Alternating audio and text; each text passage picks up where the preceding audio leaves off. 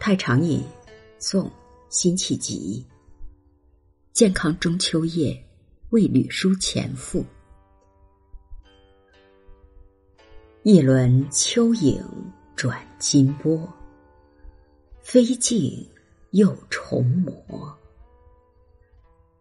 把酒问横娥，被白发，欺人奈何？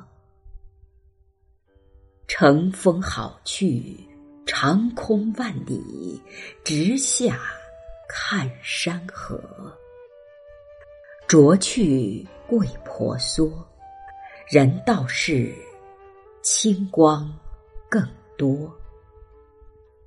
金波形容月光浮动，横娥即嫦娥。这首词是作于一七七四年的中秋夜。是一首赠友之作，所赠之人也就是吕书前。当时辛弃疾在建康任江东安福司参议官，此时的词人已经南归十二年。在这十二年里，他日思夜想的就是收复中原，然而事与愿违。主和派把持朝政，皇帝也没有收复中原的打算。在抑郁愤懑之下，辛弃疾写下了这首词。抒发自己的心愿。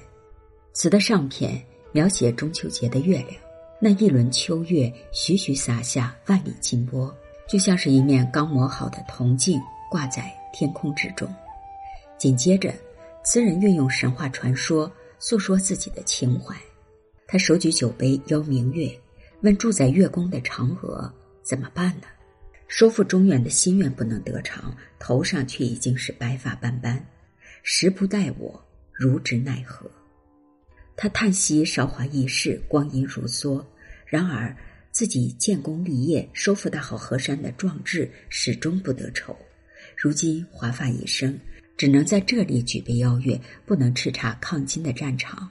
眼看着江河日下的局面，奈何奈何？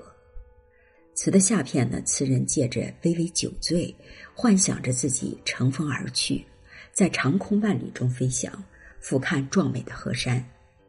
最后句，濯去桂婆娑，人道是清光更多，道出了词人心底之声。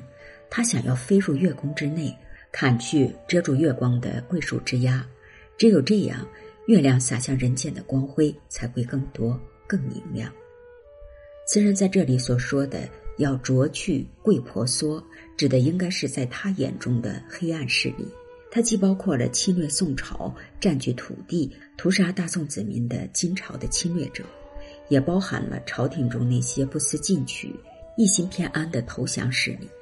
词人用砍去月宫中桂树枝桠的比喻，表达了自己对金人和投降派的深刻的仇恨。在词人看来，老百姓想要过得更好。就必须除掉这些人。人道是这三字道出了词人这种诉求，也正是南宋很多人的共同的心声。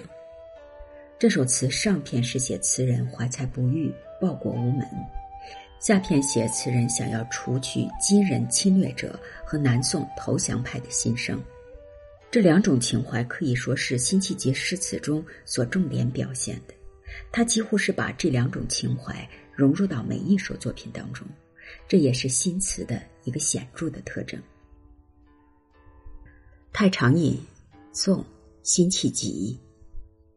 健康中秋夜，为吕书前赋。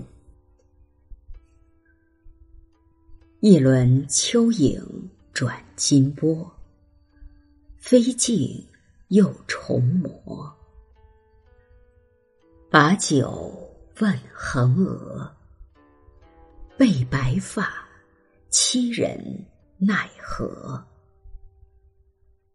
乘风好去，长空万里，直下看山河。